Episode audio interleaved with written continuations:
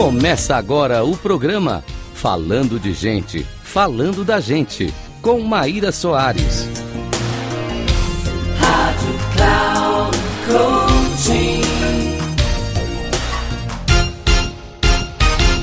Olá, caros ouvintes da Rádio Cloud Coaching. Aqui é a Maíra Soares com mais um programa do Falando de Gente, Falando da Gente. O tema de hoje é sobre a autoconfiança, um tema tão importante e valorizado hoje no desenvolvimento das competências do dia a dia que eu trouxe uma convidada especial, Priscila Conde, psicóloga e terapeuta e terapeuta cognitivo comportamental.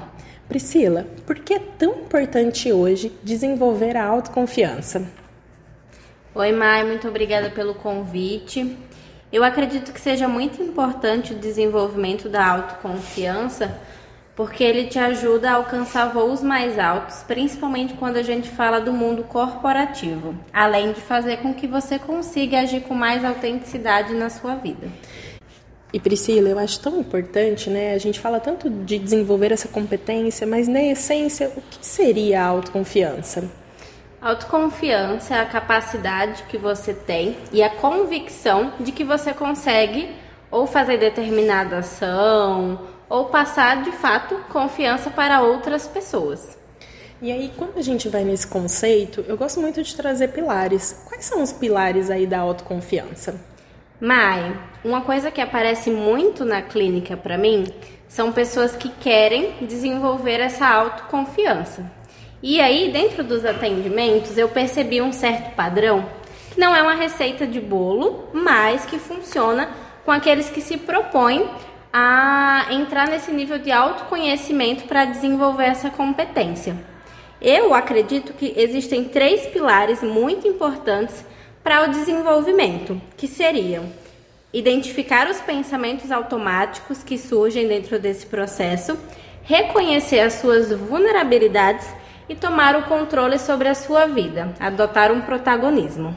Ainda assim, parece ser tão simples quando você fala, mas vamos pensar nos desafios aí de cada pilar? De pensamento automático, o que, que você acredita que a gente poderia desenvolver para identificar esses pensamentos? Certo. Acredito que primeiro seja interessante entender o que, que são esses pensamentos, que no caso são, como o nome fala, automáticos. Então eles surgem de imediato na sua mente e geralmente eles vêm carregados com algum julgamento, seja sobre você, sobre o outro ou sobre a sua visão de mundo. Esses pensamentos eles mudam a depender das nossas crenças centrais, que são desenvolvidas desde a nossa infância e adolescência, seja pela forma como fomos tratados ou pela forma que observamos como as coisas acontecem. Um desses pensamentos automáticos que impede o desenvolvimento da autoconfiança são as comparações.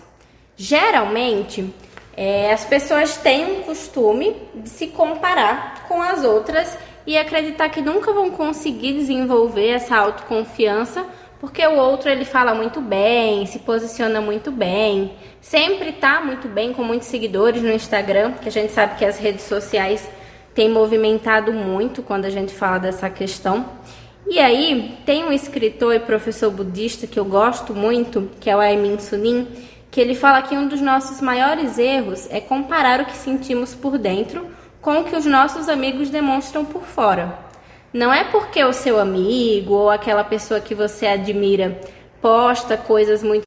uma vida perfeita, aquela de comercial de margarina, que a vida dele necessariamente seja dessa forma. Como seres humanos, todos temos medos, receios, temos pontos de melhoria.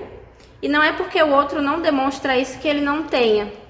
Então é importante reconhecer principalmente essas comparações para entender que a régua que você precisa utilizar para identificar se a sua autoconfiança está crescendo ou não é quem você era no passado e não o seu colega ao lado. É, Priscila, pensando até sobre esse comentário que você fez agora, se comparar com as outras hoje é até habitual a gente ouvir, que não é justo a gente comparar a gente com a história de outras pessoas, e sim realmente trazer um pouco ali do nosso passado, quem estamos no presente, qual é a projeção que a gente gostaria do futuro, para aí sim criar esse processo de desenvolvimento. Mas ainda assim tem um comportamento importante, que é a exposição da vulnerabilidade, que é algo difícil, principalmente para demonstrar para as outras pessoas e com a gente mesmo, né? Porque é confessar que a gente tem pontos ali de melhorias. O que, que você traria mais sobre a vulnerabilidade para nós? Sim, de fato, mas que você traz é muito verdade. Até porque muitos de nós fomos criados para não demonstrar vulnerabilidades. Quando crianças, quando choramos, eu tenho certeza que alguém já ouviu: engole o choro, não pode chorar. E tudo isso faz com que cresçam adultos que não conseguem reconhecer as suas emoções e não conseguem trabalhar em cima das suas vulnerabilidades.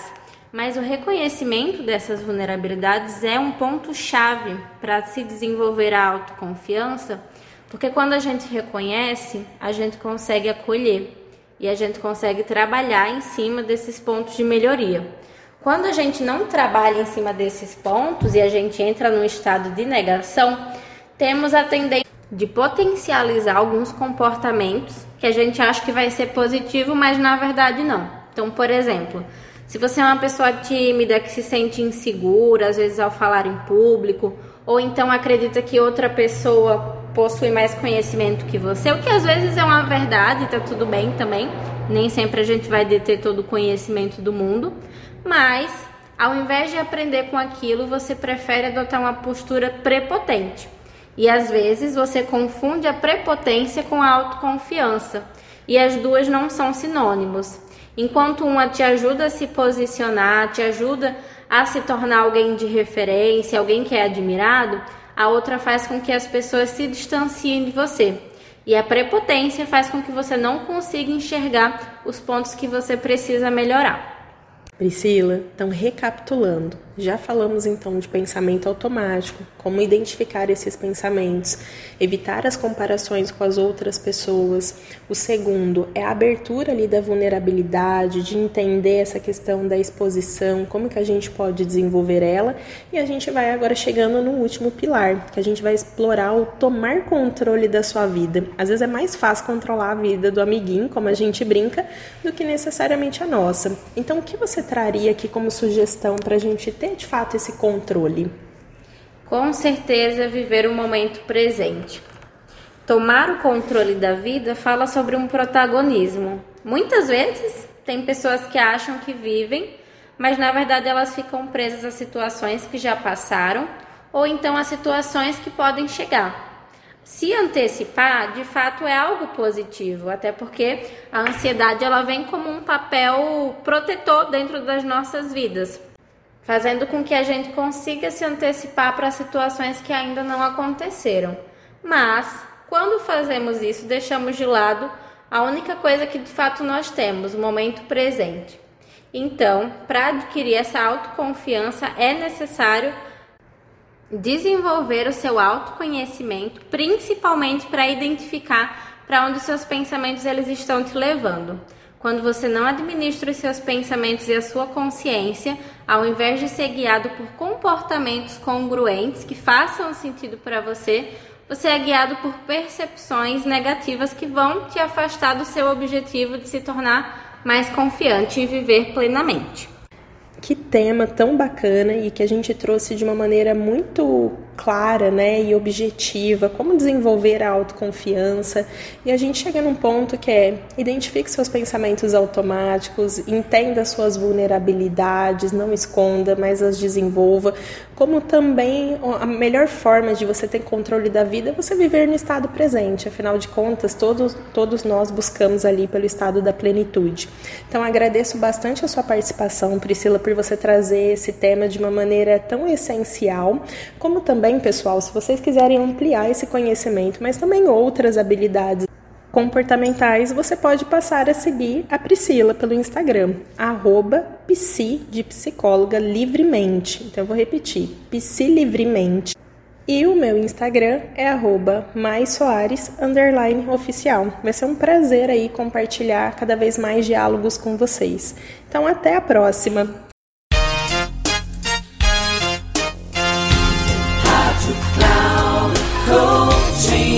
Encerrando por hoje o programa Falando de Gente, Falando da Gente, com Maíra Soares. Rádio Cloud Coaching.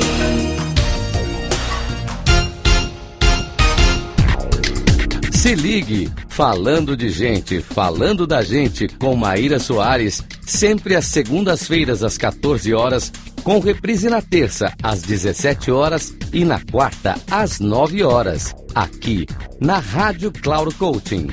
Acesse nosso site radio.cloudcoaching.com.br e baixe nosso aplicativo Rádio Cloud Coaching, conduzindo você ao sucesso.